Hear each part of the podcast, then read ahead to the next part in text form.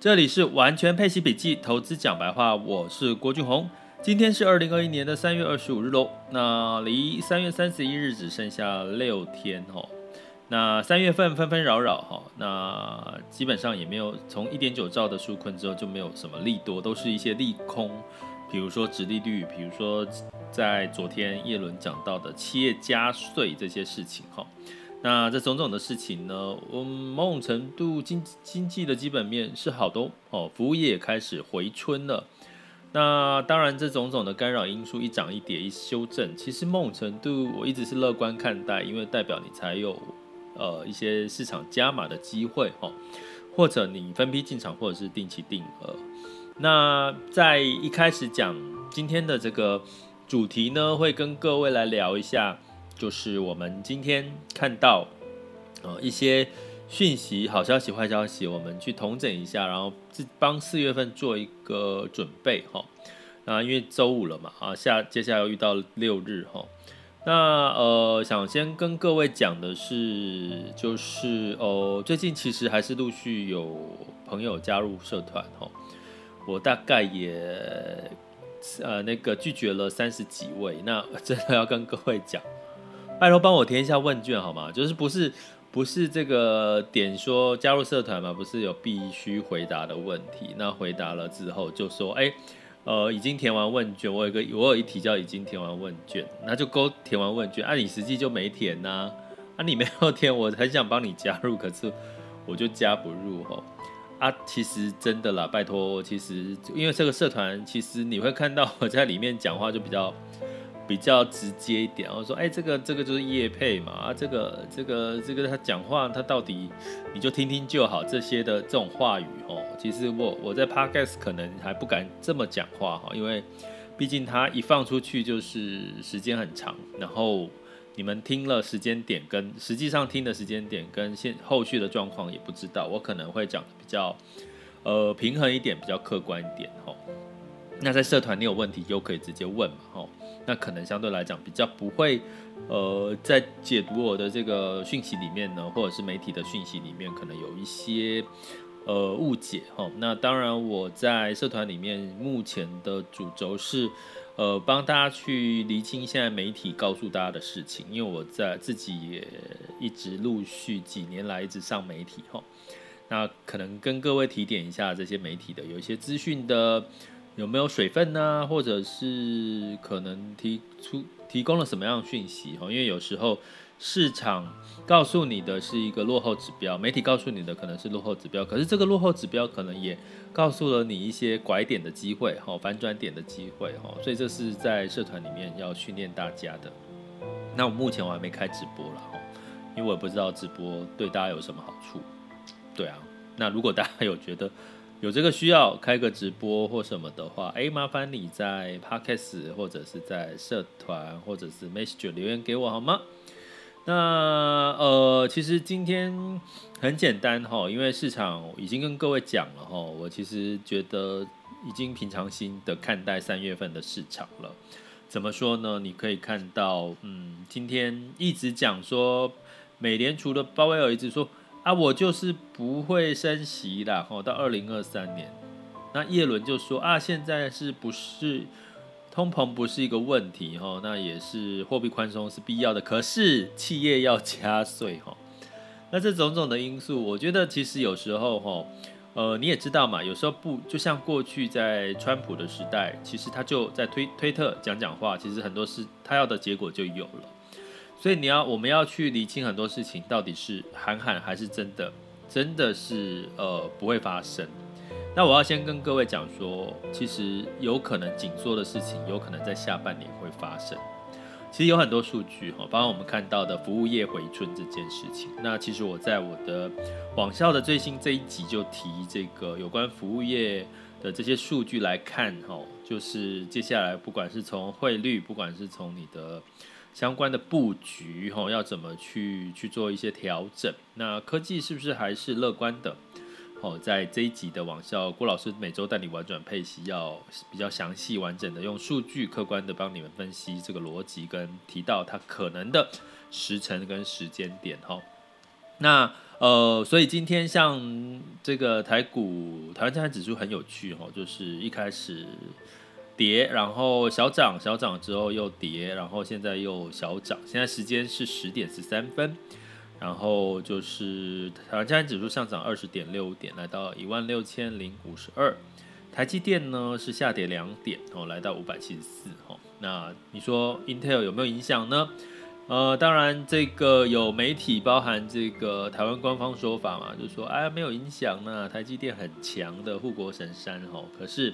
大家都知道，其实从企业的角度、经营的角度，如果你是买主的话，其实你不会把鸡蛋压在同一个篮子里，哦，就是不会让一个独大独强，因为当当。独大独强就是像我们讲的这个垄断的一个机制的时候，就很容易被被像就是宰割，对不对？所以你势必会有一些制衡的做法，哈。其实，在很多的专家也都提过这样子的一个警警讯了，哈。所以你说 Intel 的事情是不是会是一个呃，就是呃不会受到影响？我觉得另外一个角度是，其实很多其他的企业已经在思考一些替代方案了，哈，就是不会。不会，就是到时候你不台积电不供货给我，我就是没得吃了这样的一个概念哦。所以我觉得还是一个呃影响是有的哦。哦，从另外一个角度，我觉得这个影响是有，但是不是因为台积电会被吃单，而是说它整体的开始会出现一个制衡的力量哦。人家说从历史的角度，很多的案例都是分久必合，合久必分嘛，对不对？好，所以。我觉得这个情况呢，可能会是去做一个平衡的一个打平衡的一个动作。那那从打平衡的这个这个动作，这这也是我们今天要强调的点，是说，哎，市场涨多总要平衡嘛。那怎么平衡呢？它就是从美债的殖利率先给你看，好，就是说，哎，美债开始跌喽，所以接下来资金就往美债流入嘛，哈，就很多卖美债的，然后。开始这个跌到，殖利率跌到一点六、一点七，开始有一些资金流入到美债，甚至美股。科技股涨多了呢，那美债呢又看起来就是收益哈，这个无风险的收益呢会比科技股来的甜，好比较安全。那资金呢就科技股就赶快获利了结，跑一部分到股市了。好，好，那就是我们我们用一个逻辑来思考平衡这件事情哈。然后呢，在科技股修正了一段时间，哎。慢慢呢，诶，可能修正还不够。目前的市场的修正，大家都知道嘛，这个修正的幅度还不算。大家的情绪从我们从什么角度来觉得市场的修正还不够？是第一个，市场的情绪还是很乐观，大部分人都觉得，哎，我跌了就赶快加嘛。哦，所以像台股的融资哦，也是一直在增加，散户的开户哦，交易量哦，我昨天也提到了，我一个朋友看到跌了就赶想要开户要赶快来买，所以市场是偏乐观。通常是市场开始偏情绪是偏悲观的时候呢，通常比较是一个买呃更好的买点哦，不要说一定是呃不好，一定是要到悲观才是买点，而是说是更好的买点。那现在有哪一个市场是有这符合这个状况？其实就是 A 股跟港股。A 股跟港股现在其实是处于资金成交量，其实价跌量缩了哈，已经在一个盘整筑底的格局了。可是基本上它的情绪是非常悲观的哈，因为在 A 股部分其实有百分之五十都是散户，那所以情绪悲观的情况下，它就涨不起来哈，那一涨就大家赶快卖哈。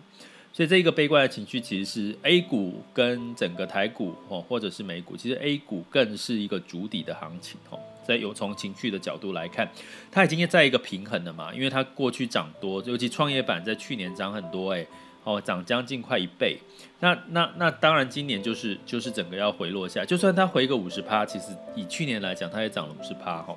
所以打一个平衡的操作，所以基本上呢，A 股跟其他股市来讲，它反而是真的是相对低点，哦哦哦，那那可是我们再回来看哦，那一直打一直打打，那什么时候才是回来的一个起点？那现在还不是，为什么？我在讲叶伦是不是要做这个企业加税嘛？那企业加税，那加税呢，基本上就是从二十一趴，本来是企业税是二十一趴，然后变成二十八趴，加了七趴，你说不会有影响吗？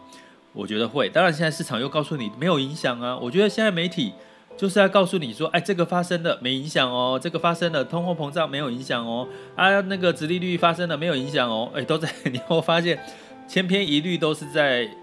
简单逻辑，它底层的逻辑就是在畅望股市啦，就是说他大家都觉得告诉你说股市很好啦，没关系，不用担心这些负面的消息都只是单一的个案。可是单一的个案累积下来，其实就是一个市场的波动吼。所以要讲说企业加税影响到什么科技股嘛？所以科技股呢，前呃这去年涨多了，今年修正了一些哈，因为殖利率，接下来因为企业加税再修正一点，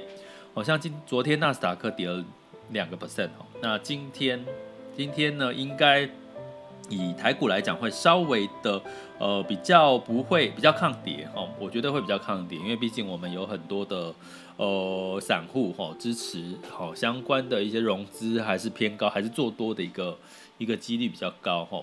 那所以呢，从这个角度来看，如果企业加税，呃，为什么要加税？因为就是企业赚很多钱呢，那货币一直宽松啊，他们贷款利率的成本低率情况，贷款利率成本又那么低啊，所以他们其实很多钱呢。赚很多哎、那当然这个政府又撒了很多钱，货币宽松，所以他势必要去做什么？要去把这个钱呢，就是呃把它就是收一点回来嘛，哦，所以它某种程度有一点开始慢慢紧缩的味道了哈。那接下来呢，开始进入到什么呢？接下来开始你看反平衡之后呢，接下来看回基本面，而制造业、服务业都回春了。企业的获利开始成长，有成长的，它就跟平衡打平衡。如果跌深了，开始就反弹修正。那如果它的企业的成长财报不好，它肯定就会再往下修正一波。所以在第二季，为什么我们说基本面财报会非常重要？哦，就看第一季的，因为原因就是你如果财报好，它才会有一个修正之后反弹的机会嘛。为什么？因为接下来肯定慢慢是进入到美元升值跟。这个紧缩政策开始慢慢要酝酿的一个时候了哦，所以你从这样的一个底层的逻辑思维，你就可以大概去知道现在的市场。如果说科技股在修正，其实也没有不好哦，因为可能相对来讲，代表你的买点的浮现的几率越来越高。可是是不是所有的科技股都会涨？不见得哦，可能要跟某种的题材结合。那是跟某哪些题材结合呢？那就是我们在网校里面要跟各位深入探讨的哈，哎，不要骂我，不要说我卖关子哈，不好意思，因为 Podcast 十几分钟，现在已经录了十二分钟了，我不能讲太多。那但是呢，简单的逻辑，你用这样的去思考，就知道打平衡嘛，修正。那到接下来修正了之后，什么你就找到哪一些呃开始要往上反弹的另外一个平衡点是哪些？我刚刚已经提到了，从这个基本面财报哦，从这个领先指标，从这个呃所谓的呃美汇率的一些情况的来看，你就可以找到很多的蛛丝马迹，找到呢你下一次这个反弹的一个获利的机会喽。接下来进入到二零二一年三月二十五日的全球市场盘势轻松聊。好啦，那这个单元呢，我其实有时候会考虑说是不是要把它拿掉哦，因为毕竟我每次录这个，比如说你们，我发现有些人听 Podcast 有一个周期，大概以这个节目的生命周期大概五天。比如说，你如果是在第四天听三月二十五号的，你可能这个这部分的全球盘势轻松聊就对大家没有帮助了哈。那也没有办法。可是如果我不告诉你们每天的一些变化，你可能也会，比如说今天一个大跌，你你就会觉得是不是就会害怕嘛？有时候每天讲一点，你反而知道市场的涨跌呃是常态哈。所以还是持续讲，所以如果你对后面这个单元全球盘是轻松聊有什么样子的建议的话，也欢迎你留言给我哈。那如果你觉得你收听都有收获，麻烦帮我做个评分哦，或者是一样留言告诉我，或者是分享给你的朋友好吗？因为毕竟我的单元应该不是主流吧，因为我看大部分应该是讲股票或者是一些很生活或者是很。狗血哦，不能说狗血吧，就是说很很很很哈，反正你懂懂我意思嘛，好，好，那所以呢，呃，美股呢在周三的时候呢，呃，我美联储鲍尔跟这个耶伦呢都说了哦，这个疫苗加速哈，我有提过，下半年六成到七成是有望的，美国非常厉害，现在已经四大比例相对来讲已经快接近一半了哈。那一开始的时候呢，这个喊话让道琼涨了三百点哦。那但是呢，这个尾盘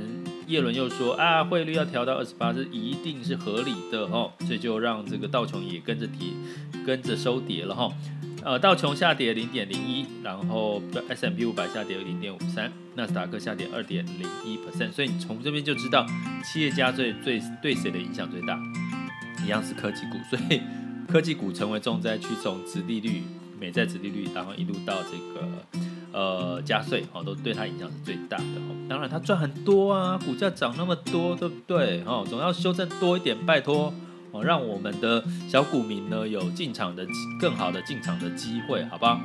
那在欧股的部分呢，在呃，P N I 的指数，其实欧洲其实是非常亮眼哦。那当然，这个亮眼的程度是过去三年来是少见的。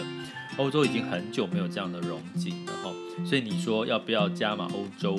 其实像我自己的配置呢，有美欧哦，在平衡配息的标的有美欧平衡的这个概念哦，不是单压美美股哦，所以可以提供给各位参考。那泛欧六百呢上涨了零点零二，那英法德分别上涨零点二，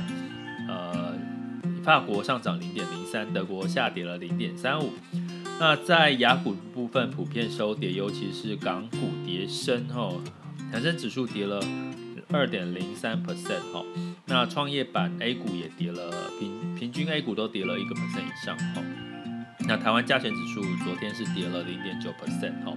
那今天的情况呢，基本上亚洲股市呢大部分都有稍微反弹，像现在 A 股也稍稍的开始反弹了哈，那恒生仍是小跌。那台湾加权指数是上涨了四十点，哈，好，然后呃，台积电呢跌了一块钱，然后当然这个时间是十点二十四，然后后续还有变化。那这个这个日经跟南韩指数都是上涨的，哈，所以昨天跌了之后，今天有稍微收敛收敛的这个跌幅喽。但是整体来讲呢，在像 A 股的成交量来到七千六百亿，都是在一个价跌量缩的一个情况，哈。那能源的部分呢？周三是上涨了六个 percent，布兰特原油每桶六十四点四一哈。那当然有一个是原因是，呃，装箱船呢在苏伊士运河搁浅了哈，他担心的是整个运输受阻哈。那这个理由，哦，单一事件呢哈。那当然实际上油价本来就比较容易呃易涨难跌哈。那这个易涨难跌原因就是整体的。需求开始畅旺，疫苗如果开始施打率越来越高了哈，所以其实你就比昨天，其实我昨天也在想，哦，油价跌了，是不是应该要来加码一下能源哦？可是就觉得你加码之后，它可能就反弹上来，果不其然，它马上很快就反弹上来了，所以你这样短期其实也也真的真的是。不容易哈，不容易操作，太短哈。那金价的部分呢，是黄金是上涨了零点五 percent 哈，来到了一千七百三十三点二。那当然是整体来这个呃这个这个涨幅哈，其实也没有什么特别的意义啦，原因哈。那因为美元的指数呢，目前是收高的哈，来到九十二点五八五哦，美元开始走强，尤其。美元兑换台币来到二十八点六零五喽，好，那持续的美元兑换人民币还是六点五二哦，所以相对来讲，呃，以美元跟其他新市场货币的兑换台币，其实稍稍的要走升。那二十八点五是机构在说的一个呃一个上上限哈，但是目前看起来已经很快就到二十八点六了，有没有机会到二十八点七、二十八点八呢？那我觉得看市场哦，看市场，如果在美国的整个经济数据更快的复苏的话，可能有机会哦。那带动的包含通膨的这个疑虑，好，以上呢就提供给各位参考。这里是完全配齐笔记投资讲白话，我是郭俊宏，关注并订阅我，陪你一起投资理财。